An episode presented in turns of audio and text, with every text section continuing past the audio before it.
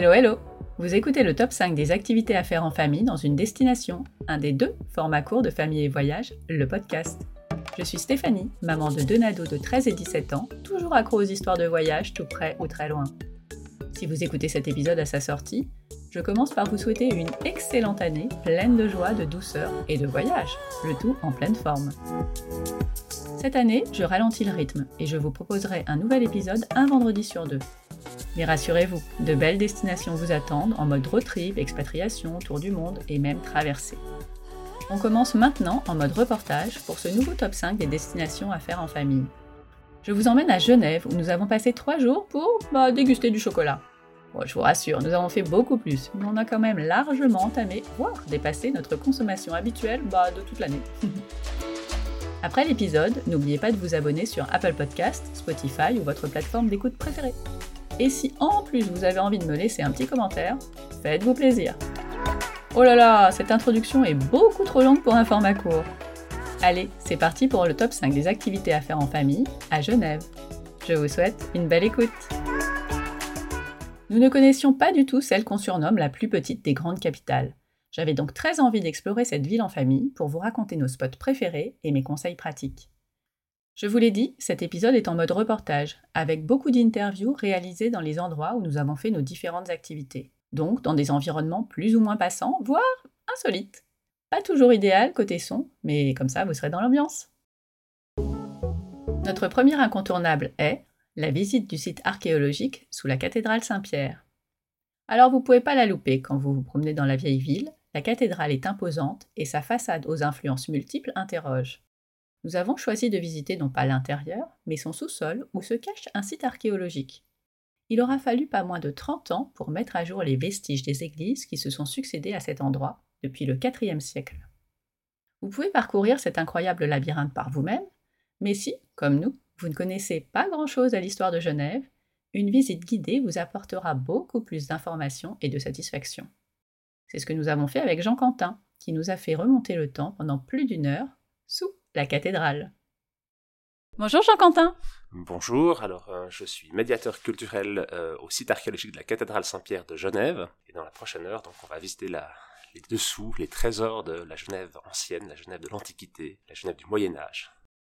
Quand vous dites en dessous, où est-ce qu'on est exactement? On est exactement sous la cathédrale Saint-Pierre de Genève. On ne peut pas être plus au centre de la vieille ville de, Genève, cathédrale du Moyen Âge, mais sous laquelle on a découvert pendant environ 30 ans de, de fouilles archéologiques l'équivalent de 10 siècles, 11 siècles d'histoire alors c'est un peu le hasard, comme souvent en archéologie. Il y a eu des travaux à de nombreuses époques dans la cathédrale qui ont bien montré qu'il y avait des pierres plus anciennes, mais à ce moment-là l'archéologie n'existait pas encore en tant que telle, donc on s'est arrêté là. Et puis euh, c'est surtout en 1976, de façon surprenante, des services euh, industriels de, Genève voulaient poser des canalisations euh, aux abords de la cathédrale et à 1m50 sous le godet de la pelle mécanique, il y avait des mosaïques. Donc les travaux se sont arrêtés un peu rapidement en termes industriels et ont donc duré 30 ans en termes archéologiques par la suite. Qu'est-ce que vous allez nous montrer euh, si on peut faire un petit résumé? Alors il y aura un peu de tout, à boire et à manger on peut dire. On va voir la première cathédrale construite à Genève, je dis avec un peu d'amusement que c'est un peu déjà le premier jalon de la Genève internationale il y a 1500 ans puisque c'est un mélange de différentes cultures. On va voir aussi des squelettes, celui d'un cheval qui a été mangé, euh, celui d'un celte, d'un chef, d'un druide peut-être d'il y a 21 siècles en arrière, sans tête, ça peut faire peur. On verra des pièces de monnaie, des coquilles Saint-Jacques, des mosaïques, donc euh, pas mal de couleurs aussi. Qu'est-ce qui intéresse particulièrement les enfants, enfants et ados? Parce que les vieilles pierres, ça peut être sympa cinq minutes. Qu'est-ce qui va vraiment les, attirer et euh, surtout les faire durer pendant une heure euh, de visite? Bien sûr, alors le premier argument, c'est simplement qu'on est sous terre. C'est pas si souvent, les enfants connaissent souvent les musées, qui sont des bâtiments en élévation. Là, on est sous un bâtiment, sous une cathédrale, donc il y a déjà un aspect un peu caché, un peu secret, qui souvent titille euh, leur curiosité. Et puis euh, ensuite, il y a la fascination de ce qui est ancien, la fascination de ce qui est vieux, avec une question qui revient très fréquemment, c'est ah mais tout ça, c'est vraiment vrai, c'est vraiment faux, c'est vraiment vieux, c'est vraiment récent. Donc ça, c'est la première, euh, la première chose. Les enfants souvent ressortent avec beaucoup plus de questions du site archéologique que qu'en y rentrant. Évidemment, la fascination des ossements est importante et la compréhension en fait du, du processus de fabrication d'une ville, euh, de, de, bâtiments qui se superposent, des incendies. Donc tout ça, c'est des questions qui les intéressent. Et on a au site archéologique plusieurs façons de, de les faire euh, s'intéresser à l'archéologie. Il y a des parcours découvertes de type un peu chasse au trésor où ils doivent ah. aller chercher des points dans le, site archéologique pour mieux les comprendre. Bah on a une petite bande dessinée aussi qui s'intéresse à partie très précise de l'histoire du site archéologique. Il y a plein de façons, puis il y a évidemment des visites guidées, très, très souvent avec des classes ou avec des familles qui sont menées, même à la lampe de poche. Ça, ça doit être drôle à la lampe de poche. Alors on fait ça de temps en temps, notamment à l'automne, autour d'Halloween, évidemment plutôt en fin de journée quand les visiteurs ont quitté le site, parce que d'éteindre la lumière, ça peut poser quelques problèmes. Et puis on fait aussi sur demande quand euh, quand il y a des familles qui veulent faire ça ou des groupes. donc là évidemment là il y a l'aspect un peu surprenant de la lampe de poche parce que ça, ça a un côté un peu régressif. Mhm. Et en même temps en termes archéologiques et scientifiques, c'est intéressant parce que ça permet de pointer, de mettre le focus littéralement sur des éléments ou sur sur d'autres, alors que quand vous visitez le site comme maintenant à, à la lumière, disons naturel ou artificiel, mais total, ben vous voyez des murs et des pierres partout qui sont parfois euh, pas très compréhensibles. la lampe de poche a tout son intérêt. La visite était tout simplement exceptionnelle. Ce lieu est riche d'histoire dans chaque pierre, chaque mosaïque. Les différentes époques sont signalées par des couleurs. On a aimé monter, descendre, tourner, découvrir de nouvelles pierres et de nouvelles histoires, et même voir des squelettes. Bon, alors ça, les enfants adorent, moi, moins. Un peu avant la fin de la visite, les lumières se sont éteintes. Je me suis littéralement figée en mode euh, c'est pas drôle les gars. Heureusement, la lumière a été vite rallumée, mais j'ai évité de m'éloigner de Jean Quentin pour la suite. Une heure de visite, c'est beaucoup, beaucoup d'informations. Il est impossible de tout retenir. Alors j'ai demandé à Jean Quentin comment les enfants peuvent se replonger dans cette histoire genevoise une fois remontés à la surface. Alors effectivement, on a fait un, petit livre, un petit guide, on appelle un guide à pattes, qui s'appelle Les Burgondes à Genawa. Genawa, c'est le nom de Genève en latin. Les Burgondes, c'est le peuple qui a érigé les cathédrales, qui a construit vraiment la Genève il y a 1500 ans. Et donc ce petit guide, ça leur permet à la fois de revisiter en, en couleur, avec des histoires, ce qu'ils ont vu dans le site archéologique, il y a aussi des petits jeux, et puis ça leur permet d'explorer quelques aspects techniques, typiquement la mosaïque, euh, ça leur permet aussi de rappeler euh, ce que c'est la, la, multiculturalité, puisque à un moment donné c'est une ville romaine, mais qui découvre une nouvelle religion, et c'est des sujets qui sont extrêmement euh, modernes en fait, en 2022, puisque le monde est fait de différentes influences, de techniques qui doivent être parfois redécouvertes pour comprendre ce qu'on fait aujourd'hui. Donc c'est un outil qui est assez, euh, assez sympathique. Et ça a été fait par qui ces livres-là? Alors c'est en fait une, par une petite équipe d'archéologues, Christine Hunziker et euh, Steven Hart, avec qui on a travaillé pour le contenu scientifique. Et on a travaillé notamment aussi avec un illustrateur suisse euh, de Diverdon qui a réalisé plusieurs petits guides à pattes sur plein d'autres sites archéologiques en Suisse ou musées archéologiques. Donc notre sujet c'est euh, les Burgondes à Genawa, mais il existe d'autres choses. Et chaque fois c'est deux animaux ou un, animal emblématique qui explique aux enfants le site archéologique. Donc dans notre cas c'est un coq et une poule qui parfois se chamaillent parce qu'ils sont pas tout à fait d'accord l'un et l'autre. C'est aussi la symbolique de ces deux influences euh, à la fois romaines, chrétiennes, comment ça se passe, parfois bien, parfois pas toujours. Eh ben merci beaucoup Jean-Quentin. Merci beaucoup. Comptez 8 francs suisses par adulte et 4 francs suisses pour les 7-16 ans pour la visite du site archéologique. Actuellement, 1 franc suisse égale 1,01 euros. Bon, on peut dire que c'est quasiment la même chose. Il faut contacter Jean-Quentin pour les visites guidées. Comme d'habitude, je vous mettrai le lien et ceux de toutes les autres activités dans les notes de l'épisode. Notre deuxième incontournable est le chocopass. Visiter une ville en mangeant du chocolat, que dis-je, en dégustant, en savourant du chocolat? C'est possible à Genève avec le chocopass qui permet de découvrir le savoir-faire de sept chocolatiers de renom. Nous avons commencé par la chocolaterie du Rhône, où Jérémy nous a présenté cette grande maison à Genève depuis 1875, et le chocopass. Bon, il y avait un peu trop de bruit dans la salle, donc Jérémy m'a proposé l'endroit le plus insolite de tous mes enregistrements les toilettes. Oui, oui, enfin, l'espace des lavabos, pas exagéré non plus. Bonjour Jérémy. Bonjour. Où est-ce qu'on est ici? On est dans la plus vieille chocolaterie de Genève, on est à la chocolaterie du Rhône. Alors c'est un monsieur Pertuissé qui a créé cette chocolaterie. Il y avait d'autres pâtisseries, mais aucune chocolaterie à Genève, et il a créé la première à la rue du Rhône, et là en numéro 2, et ici on est de l'autre côté de la rue du Rhône, au numéro 118. Pourquoi ce changement? Ah, on est, on est resté plus de 50 ans euh, dans le même quartier. Et puis euh, on a dû changer d'endroit, malheureusement le bail était terminé, du coup on s'est on s'est dit on va revenir à l'origine à la rue du Rhône et on a trouvé l'emplacement au 118 depuis 2019.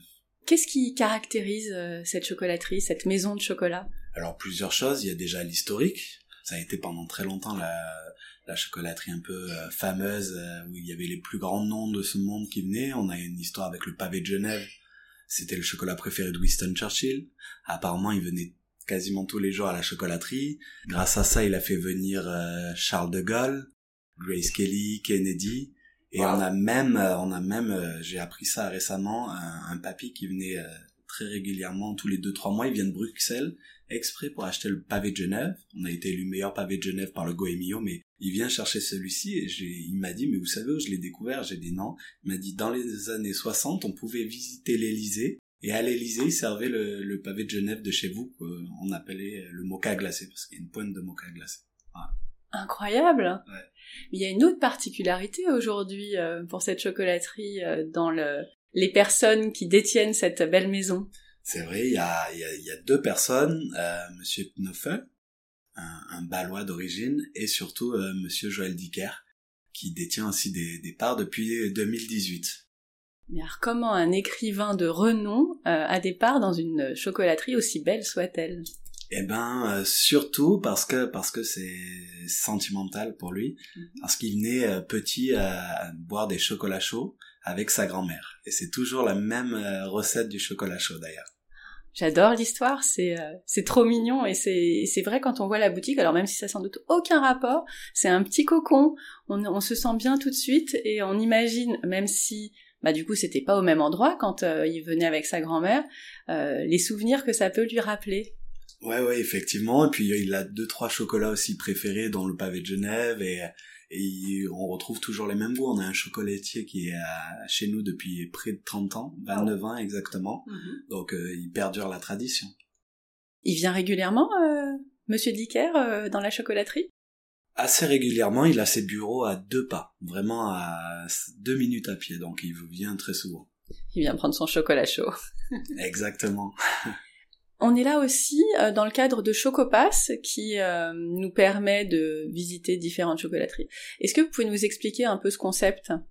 Oui, c'est un super concept imaginé par la ville de Genève dans lequel nous on, donne un petit peu nos, best-sellers entre guillemets. Mm. On a la chance d'avoir une particularité, c'est d'avoir une couverture euh, d'exception et exclusive. On a des fèves de cacao de Sao Tomé et Principe Mhm. et euh, personne d'autre au monde ne peut avoir la même couverture que nous. Du coup, on, on, on commence le chocopass avec ça, on offre un petit, un petit, euh, des petites pistoles aux gens et après on leur fait découvrir nos best-sellers.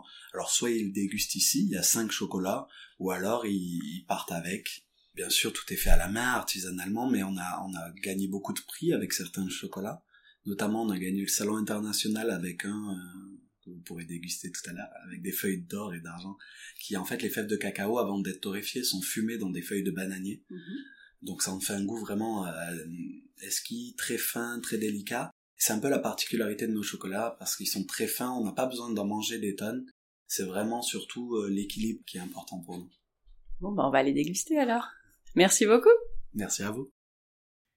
Alors, on a dégusté des pistoles de chocolat noir à 63% de cacao, au lait à 38% de cacao, le fameux pavé de Genève à la texture ultra fondante grâce au beurre de cacao et à la graisse de coco, le noble du Rhône. Alors celui-là, il est spécial. C'est un praliné noisette du Piémont et feuillantine, dont la forme fait penser à un célèbre chocolat triangulaire qu'on connaît tous, mais en bien meilleur. Un chocolat avec du thé de Ceylan, un autre avec une base de pâte de fruits de framboise fraîche et une ganache noire sur le dessus, et enfin un chocolat fumé. Alors autant vous dire qu'ils étaient tous délicieux et qu'on n'en a pas laissé une miette. S'il fallait n'en choisir qu'un Impossible car ils sont vraiment très différents. Mais ne partez surtout pas de Genève sans goûter au pavé et au noble du Rhône. Je dis ça. Le Chocopass vous permettra de découvrir également les chocolats de Stettler, Switzerland, Zeller, Favarger, Canonica et la Bonbonnière dont je vais vous reparler un peu plus tard. Il s'achète en ligne et a une durée de 24 heures une fois la première chocolaterie visitée. Comptez 30 francs suisses pour les adultes et 6 pour les enfants qui recevront en plus une petite surprise. Notre troisième incontournable est la visite guidée de la vieille ville. On peut découvrir une ville en s'y perdant, sans but précis, et on peut le faire avec une personne qui nous guidera aux bons endroits et nous racontera ce qu'il faut savoir en nous permettant de garder le nez en l'air plutôt que dans un livre. J'aime bien commencer mes séjours dans une ville nouvelle par la visite guidée pour mieux me perdre ensuite. Nous n'avons donc pas dérogé à nos habitudes et suivi Shiva, notre guide, dans la vieille ville. Alors ne pensez pas que nous avons flâné tranquillement ou que nous nous sommes assis sur des bancs à chaque nouvelle anecdote. Oh que non L'allure était aussi soutenue que son savoir. Origine, anecdote, architecture, institution, nous étions totalement emportés par son récit et soucieux de répondre à ces questions qu'elle posait essentiellement aux enfants, ce qui les a obligés à rester concentrés jusqu'au bout. Nous avons commencé par la place du Mollard. Hum, je vous vois sourire les Français. Ok, moi aussi j'ai souri quand j'ai lu le nom de la place. Mais en Suisse, le Mollard n'est pas ce que vous croyez. C'est un entassement de pierres qui protège le port. Car la place du Mollard a longtemps été un port ouvert sur le lac. Vestige du Moyen Âge et reconstruite en 1591, sa tour faisait partie de l'enceinte qui entourait la ville et protégeait le port éponyme. Et elle, même si son nom vous fait toujours sourire, vous tomberez forcément sous son charme. Shiva nous a ensuite entraînés vers la cathédrale où nous nous sommes à nouveau arrêtés pour compléter le résumé de son histoire conté par Jean Quentin. Nous avons continué dans la très jolie rue de l'Hôtel de Ville, où se trouvent de belles portes cochères et aussi de nombreuses administrations, reconnaissables non pas au service d'ordre qui en barre l'accès, il n'y en a aucun, mais aux drapeaux qui flottent un peu partout dans la rue. Puis, place du Bourg de Four, la plus ancienne de Genève, où je retournerai volontiers au printemps pour profiter de ses nombreuses terrasses. Nous sommes également passés devant le collège Calvin, le plus joli lycée que j'ai pu voir. Bah, euh, collège ou lycée, euh, je dis n'importe quoi Pas du tout. En Suisse, le collège correspond à notre lycée. Le collège Calvin est situé juste à côté d'un passage qui porte notre nom de famille. C'est pas dingue ça? Peut-être un lointain cousin, qui sait? Cette balade, avec une femme pétillante, avide de transmettre aux grands comme aux petits sa passion pour cette ville, a indiscutablement été un de nos plus chouettes moments. Et sous le soleil en plus. Une visite guidée privée est un joli cadeau à s'offrir en famille ou entre amis. Pour celle-ci, qui dure deux heures, comptez 290 francs suisses. Vous trouverez cette visite et d'autres thématiques sur le site genève.com. Et le truc cool, c'est que vous pouvez aussi choisir un des tours publics à 25 francs suisses par personne. Notre quatrième incontournable est un atelier chocolat à la bonbonnière. Manger du chocolat, c'est bien. Faire un atelier à la bonbonnière, c'est encore mieux. Pour se mettre dans l'ambiance, on commence par déguster un des 30 chocolats chauds maison à la carte de son bar à chocolat. Parmi eux, plusieurs saveurs ont été pensées spécialement pour les enfants. Et je vous confirme que le 13 ans n'a pas laissé une goutte de celui aux notes de caramel. À peine si on a pu y goûter. La bonbonnière est une véritable institution à Genève. J'ai donc voulu en savoir un peu plus sur son histoire en discutant avec Chantal, la directrice des boutiques, pendant que les garçons enfilaient toques et tabliers et échangeaient avec Mathias, notre prof du jour. Bonjour Chantal. Bonjour. En quoi la bonbonnière est particulière ici à Genève? Alors la bonbonnière est particulière puisque nous sommes le seul bar à chocolat de Genève et nous proposons sur notre carte du salon de thé une trentaine de sortes de chocolat chaud à boire. La Bonbonnière est une chocolaterie artisanale genevoise très ancienne puisqu'elle a 101 ans. Euh, elle a été créée en 1921 et euh, il y a 5 ans, nous avons repris l'entreprise après euh, succession de plusieurs familles et nous avons souhaité, avec mon mari et son associé Cédric, développer le concept du bar à chocolat. L'idée étant de faire voyager nos clients à travers différentes provenances de fèves de cacao. Chez nous, vous pouvez partir au Brésil, au Pérou, au Venezuela et découvrir les différentes notes de ces fèves de cacao que vous allez retrouver dans votre chocolat chaud. Euh, en passant par le chocolat blanc, le chocolat caramel, le chocolat aux épices, et puis des grands crus classiques du Venezuela, du Pérou, de l'île de Java, de Madagascar. Quand j'entends chocolat blanc et euh, caramel, je me dis que c'est vraiment bien pour les enfants, ça. Exactement, ce sont justement les best-sellers pour les enfants, ceux-là. L'idée, c'est de faire comprendre à nos clients que bah, le chocolat, c'est pas juste euh, une sorte de chocolat, mais qu'à travers notre panel de différents chocolats chauds, bah, vous pouvez avoir des notes complètement différentes, des intensités de sucre complètement différentes, parce qu'entre un chocolat blanc et un chocolat 100% euh, cacao, et ben on retrouve pas du tout la même chose. Alors nous venons d'ouvrir il y a un mois euh, une école du chocolat sur l'étage de notre boutique principale. L'idée de l'école du chocolat c'est de transmettre un petit peu notre passion que l'on a euh, à travers des ateliers, des ateliers euh, pour les enfants, pour les adultes, à faire en famille, activités aussi professionnelles, hein. on fait des activités de team building, mais voilà de faire en fait de vous mettre les mains dans le chocolat aussi un petit peu à vous. Et sur cet atelier en particulier, qu'est-ce qu'on va faire? Alors là, vous allez faire une marmite de l'escalade. Marmite de l'escalade, c'est emblématique de Genève, puisque euh, alors euh, en 1602, les Hauts-Savoyards ont voulu envahir Genève, et la mère royaume, avec sa marmite de soupe, les a repoussés hein, en jetant la marmite de soupe par-dessus les remparts de la ville, et les Hauts-Savoyards sont rentrés chez eux. Et depuis, la tradition veut que euh, chaque année, le 12 décembre, nous faisions une marmite de l'escalade en chocolat rempli de légumes en masse pain et que cette marmite soit cassée pour célébrer justement cette victoire. J'ai hâte de commencer. Merci beaucoup Chantal pour toutes ces explications. Merci à vous. Après avoir rangé l'enregistreur, je me suis lavé les mains, j'ai enfilé mon tablier, mis ma toque et rejoint les garçons qui m'attendaient pour commencer. Mathias, notre prof de chocolat, nous a guidés entre son histoire et la réalisation de nos œuvres. On a étalé, lissé, goûté, constaté que le chocolat noir figeait plus vite que le chocolat au lait, Modelé, on s'est même essayé au cornet pour écrire en chocolat. C'est pas simple, hein, mais les enfants étaient hyper concentrés et s'en sont très bien sortis. Bon, puis on a continué à goûter encore un petit peu. J'ai demandé à Mathias comment rapporter notre butin en chocolat dans de bonnes conditions.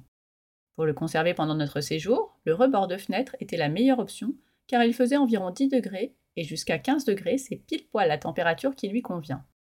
Sinon, une cave à vin ou une cave tout court. Surtout pas de frigo, c'est trop froid sauf si on le met dans un tupperware pour le rafraîchir un peu avant de prendre le train surchauffé, par exemple.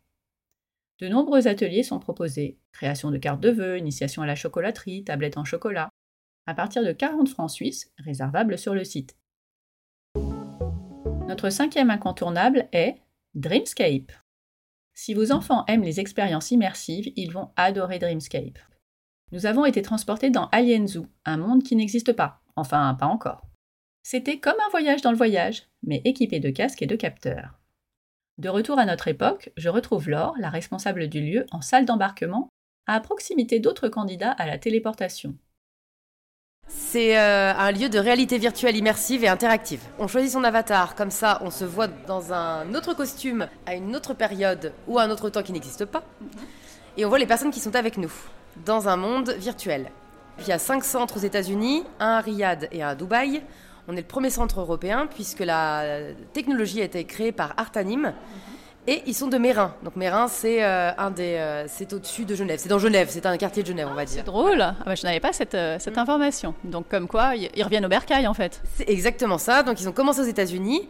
Et nous, la particularité par rapport aux États-Unis et aux autres centres, c'est qu'on a plus les sacs à dos. Donc on a un casque sur les yeux, de VR, des trackers sur les mains, des trackers sur les pieds.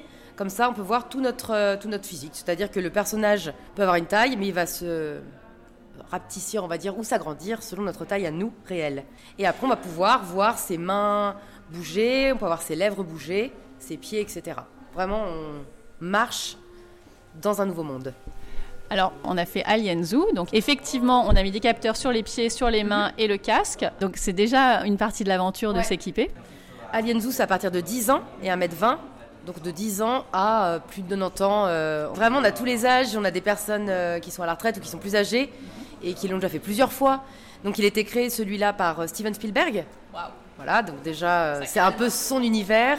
Et c'est vrai que moi, c'est mon préféré parce que justement, on peut interagir avec, jouer aussi, on peut les toucher. Et on a tout ce monde un peu féerique avec lequel on peut jouer aussi sans forcément toucher quelque chose. Je parle notamment des petites bulles. Et après, il y a une espèce de mission, on va dire, voilà, un peu. Est-ce que tout le monde n'est pas si gentil que ça dans ce monde? Bah Enfin, moi, je l'ai fait plusieurs fois, je crie à chaque fois. Je, vraiment. Je, vois à peu près où ça peut être, effectivement. Euh, c'est pas le seul, euh, c'est pas la, seule situation, c'est pas le seul, comment on peut dire? C'est pas la seule expérience, pardon. Alors on a Dragon, donc là c'est à partir de 8 ans et 1m20, donc là c'est comme le film de Dragon de DreamWorks, où là on est dans la Dragonflight Academy. On est sur... Là par contre on n'aura pas les trackers au pied, on est vraiment assis sur un dragon. Donc là ce sera plus de sensations fortes. Ah. Puisqu'il y aura de l'eau, il y aura de l'air, et vraiment on vole, on apprend à voler, et la mission, on regarde si on a un bon viking. Donc l'avatar sera complètement différent. Et donc euh, là c'est vraiment une autre aventure. Et sinon la, la Made in, on va dire Geneva, c'est Genève 1850 comme son nom l'indique, elle se passe alors en 1846 exactement. Bah, pourquoi l'avoir appelée 1850 alors? Il faut que je demande, mais voilà. Et en fait, c'est pendant cette période, c'est pendant la Révolution. Et là, vous avez plusieurs moyens de locomotion. Vous êtes dans la vieille ville, vous déambulez et vous rencontrez les personnages illustres de l'époque. Et en plus, il y a les odeurs. Dragon, ce sera celle qui dure à peu près le moins longtemps. Ce sera entre plutôt voilà, 10 et 15, on va dire. Alien Zoo que vous avez faite, euh, ce sera entre 15 et 20. Et la plus longue, ce sera Genève, un peu plus de 20 minutes. Comme je l'ai dit alors, on aurait bien aimé que ce soit plus long, car on se prend vite au jeu. Même si l'expérience plaît à toutes les générations, je la recommande particulièrement aux enfants entre 8 et 12 ans, pas encore accros à la réalité virtuelle. Aux États-Unis, ils ont trois expériences de plus Blue dans les fonds marins, Men in Black, comme dans le film, et Clues of the Lost Pearl, également créé par Steven Spielberg. Ça commence dans un film en noir et blanc et ça continue avec une quête à la Indiana Jones. Ces expériences arriveront normalement sur Genève en 2023, et si tout se passe bien, Genève 1850 sera remplacée par l'histoire de l'escalade. Bah nous, on aura bien envie de revenir pour voir ça. Pour vivre cette expérience, comptez 25 francs suisses par personne. Le lieu étant assez prisé, pensez à réserver sur leur site. Allez, je vous en donne une de plus. Notre sixième incontournable est Airloop. Et celle-là, elle va faire kiffer les ados. Imaginez un lieu où petits, ados et grands peuvent sauter, grimper, bouler, enfin jouer avec des balles et des boules de toutes sortes, crier, rigoler, vivre les sensations d'une virée folle à vélo sur la muraille de Chine ou faire une course de voiture. Ça vous épuise? Moi aussi. Rassurez-vous, quand les parents en ont marre, ils peuvent prendre de la hauteur et faire une pause confortable et réconfortante pendant que les enfants continuent de sauter, grimper, bouler. Enfin, vous avez compris l'idée. Cet endroit, c'est Airloop, un concept unique à la Praille qui comprend un espace ludique avec trampoline et acrobranche, un autre dédié à la réalité virtuelle et un espace plage de plus de 1000 mètres carrés l'été. Pour en parler, j'ai rencontré les deux fondateurs, David et Mehdi, juste après notre session de rebond. Nous nous sommes installés dans une salle à côté des trampolines, idéale pour apprécier l'enthousiasme des enfants. Oui, ça fait du bruit. Bonjour messieurs Bonjour. Bonjour. Comment est né ce concept? Parce que vous êtes les seuls à faire ça ici à Genève. Euh, on amenait nos enfants euh, assez loin de Genève, euh, à Zurich, à Lyon, au canton de Vaud, aussi à Paris, pour retrouver au fait la joie de, pouvoir sauter sur des trampolines. Et au fait, à Genève, il n'y avait rien du tout, donc c'était vraiment une frustration de n'avoir rien, c'est-à-dire à proximité. Et on a eu la chance au fait d'avoir de pouvoir rentrer dans cet espace assez magique qui était euh, à l'époque au fait euh, des molisseurs. Et euh, sur la base au fait de, de, cet hangar, on a créé ce concept assez fou où on a semé une corde trampoline avec, avec des airbags, avec 100 mètres, 150 mètres carrés juste de, trampoline, avec l'acrobranche. Et puis ben, on est venu avec cette idée d'avoir une sorte de deuxième étage au lieu de faire une mezzanine, ben, on a fait cette acrobranche suspendue à 5 mètres au fait du, sol, au-dessus du trampoline. Et en fait, c'est devenu une activité assez, euh, assez principale même, parce qu'elle parce qu'elle est, elle est, elle est, inattendue. Et de se retrouver à 5-6 mètres de hauteur en voyant les autres sauter en bas, euh, c'est assez impressionnant. Mm-hmm. Et ça plaît, ça plaît vraiment beaucoup. On a trois zones dans ce filet. Une zone avec des ballons où on peut jouer, un espèce de petit labyrinthe dans la partie euh, centrale et une énorme piscine à, à, à balles elle est, ouais, elle est un petit peu euh, exceptionnelle. Oui, puis quand on est dedans, on a du mal à s'en sortir. Il y a d'autres choses aussi autour de, euh, de tous ces trampolines euh, et de cette acrobranche. c'est quoi? Alors, on a voulu en fait, avoir une partie pour le, pour le grand public et puis surtout une partie pour les professionnels. Et notre objectif, en fait, en 2023, c'est d'être enregistré est référencé comme un espace suisse olympique pour les professionnels. Donc on a un plongeoir euh, euh, pour euh, les professionnels, donc c'est un plongeoir olympique, on a un fast track et on a surtout au fait quatre grands poteaux qui montent au fait à 8 mètres et ces poteaux permettent d'accueillir notamment des groupes de cirque. J'ai vu le trapèze pour le coup, j'y suis bien allée, mais j'ai pas vu tout ce que vous avez dit. Je vais y retourner juste après pour, pour voir tout ça. Donc ça, c'est le bâtiment principal. Et puis, il y a d'autres choses euh, à proximité qui, qui en fait, c'est un, univers totalement différent, qui s'adresse aussi à toute la famille, mais euh, qui en plus est amené à évoluer. Est-ce que vous pouvez m'en dire un peu plus? Euh, Les enfants, en fait, qu'on a réussi à toucher, c'est vraiment les 6-12 ans avec notre premier centre, en fait, trampoline. Et puis, notre objectif, c'était aussi pouvoir euh, travailler sur la cible des 12-20 ans. Et c'est pour ça qu'on a travaillé au fait avec la réalité virtuelle. On s'est rendu avec Mehdi dans les plus grands salons euh, internationaux et c'est là où on a réussi à, percevoir un, énorme euh, potentiel avec la réalité virtuelle. On sait que la réalité virtuelle, même liée au trampoline, c'est le futur. Et notre objectif, c'était d'avoir un hangar qui soit dédié à la réalité virtuelle, chose qu'on a faite avec le lancement notamment euh, euh, la semaine passée de, cette, de cet espace. Et puis ben, la troisième grande étape au fait, de notre projet, ce sera la, la, création au fait, de deux terrains de paddle euh, qui seront euh, juste en face de notre espace, dans l'objectif au fait de pouvoir toucher les parents et en même temps que les parents puissent venir avec leurs enfants et puis d'avoir une espèce d'espace intégré qui permette de répondre à, toutes les envies, euh, notamment des, des, membres de la famille. Et ces terrains, on va les barder de technologie également, c'est-à-dire qu'il y aura, pendant que vous jouerez, il y aura le bruit du public, il y aura un arbitre virtuel qui, qui comptera les scores, les, amis des gens qui jouent pourront suivre le match sur Internet parce qu'il y aura un lien qui sera dédié pour pouvoir suivre le match. Et, euh, c'est dans le but justement de continuer à offrir une palette de, services et de sports qui a pas beaucoup encore sur Genève notamment et dans la région. Et tout ça sur, le, sur un même lieu. Ah bah c'est impressionnant, mais ça va, au final, ça va être combien de mètres carrés? C'est déjà gigantesque en fait. On arrive à peu près à 3000 mètres carrés avec les extérieurs. Et puis ça, ce sera vraiment dédié à l'entertainment euh, sportif euh, sachant qu'on veut toujours jouer sur la dimension pro d'un côté et de l'autre côté la dimension amateur. Mhm. Donc l'objectif aussi des terrains de paddle, c'est d'être tout de suite enregistré au World Paddle Tour pour organiser au fait des compétitions. Il y, a, vraiment une, stratégie euh, très très euh, aboutie derrière tout ça. C'est pas juste oh, on va faire des paddles en fait. Ça va beaucoup plus loin. Bah, on essaie toujours dans, tout ce qu'on fait, de, parce que tous les deux on est issus du sport aussi, on, on, aime, beaucoup ça, on aime beaucoup ça, et euh, on aime beaucoup allier autant le loisir que le professionnel. Mais également, on a tout un volet aussi social en fait au sein d'Airloop qui nous tient à cœur, étant tous les deux issus de la, migration.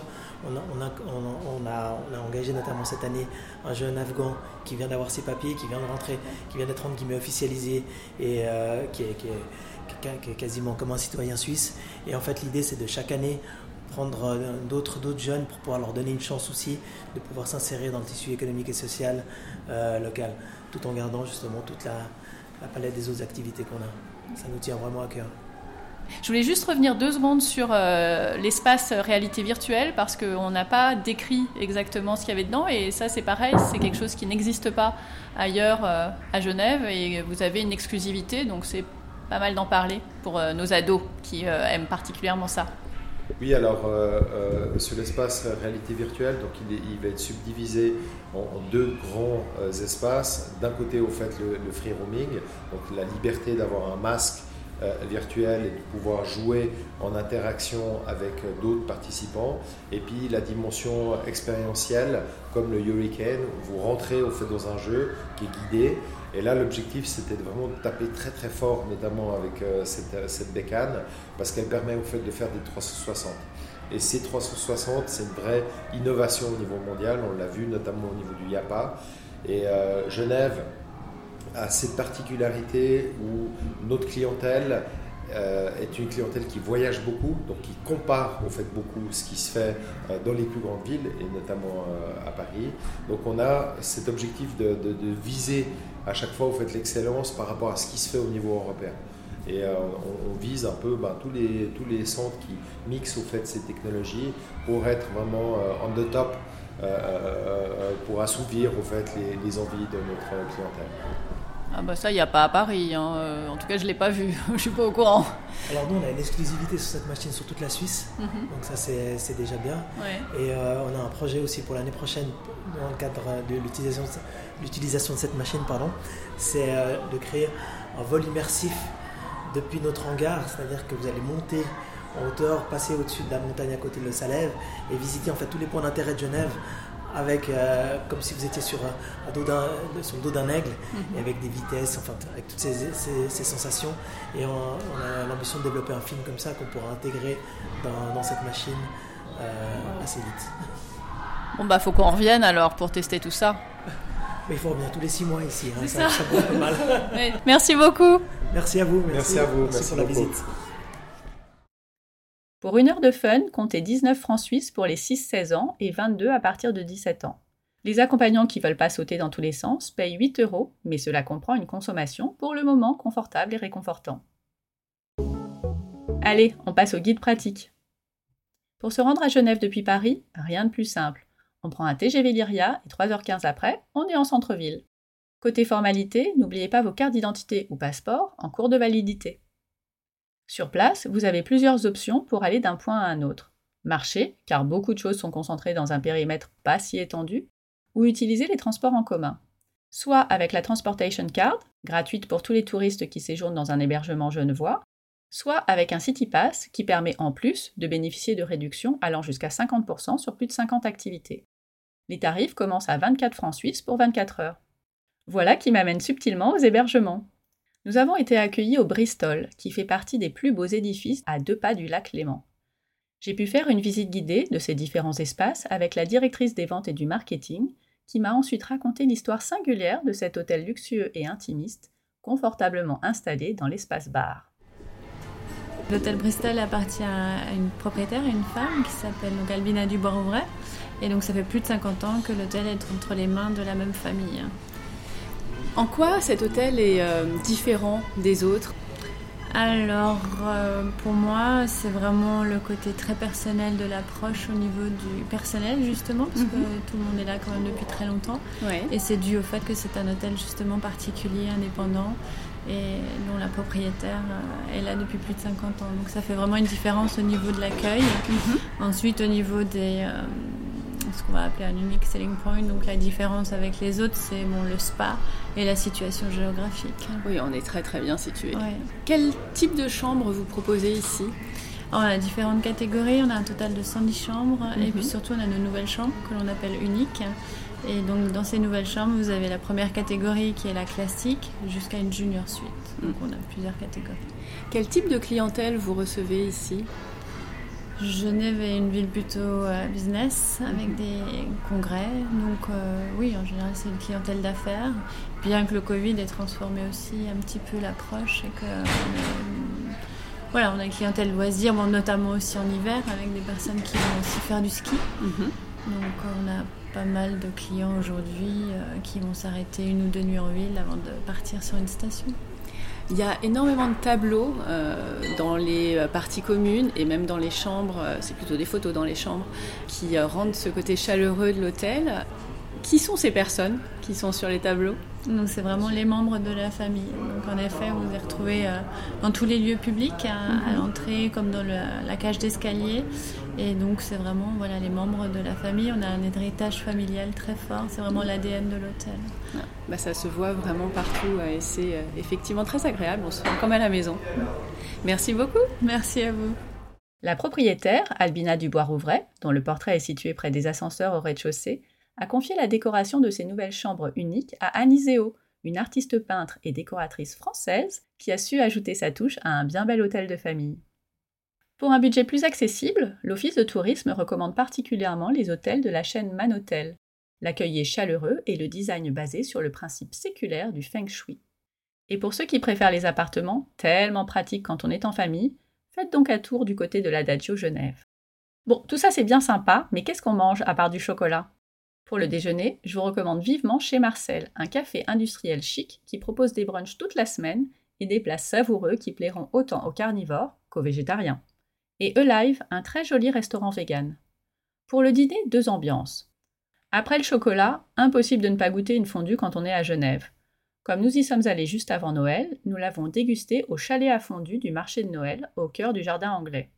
Ce jardin, situé sur les bords du lac Léman, est particulièrement connu pour son emplacement, évidemment, mais aussi pour son horloge fleurie.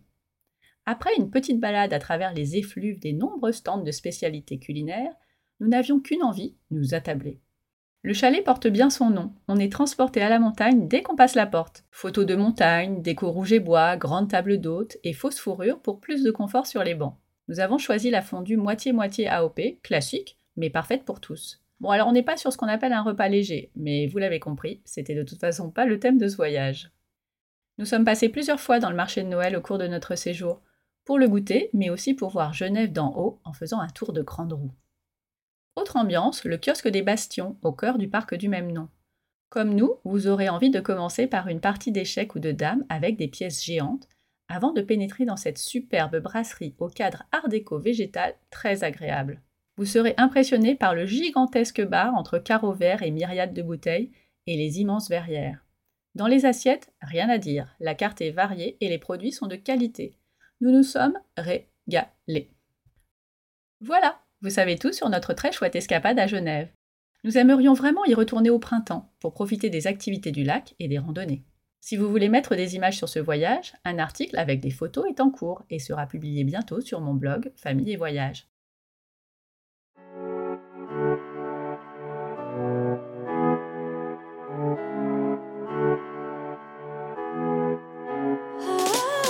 C'est tout pour aujourd'hui. Merci d'avoir écouté ce reportage jusqu'au bout. Merci également à l'Office de tourisme de Genève et Interface Tourisme de m'avoir fait confiance pour sa réalisation. Si cet épisode vous a plu, vous pouvez le partager en me taguant ou lui laisser 5 étoiles sur Apple Podcast. Comme d'habitude, toutes les notes sont sur le blog famille et voyage avec un s.com.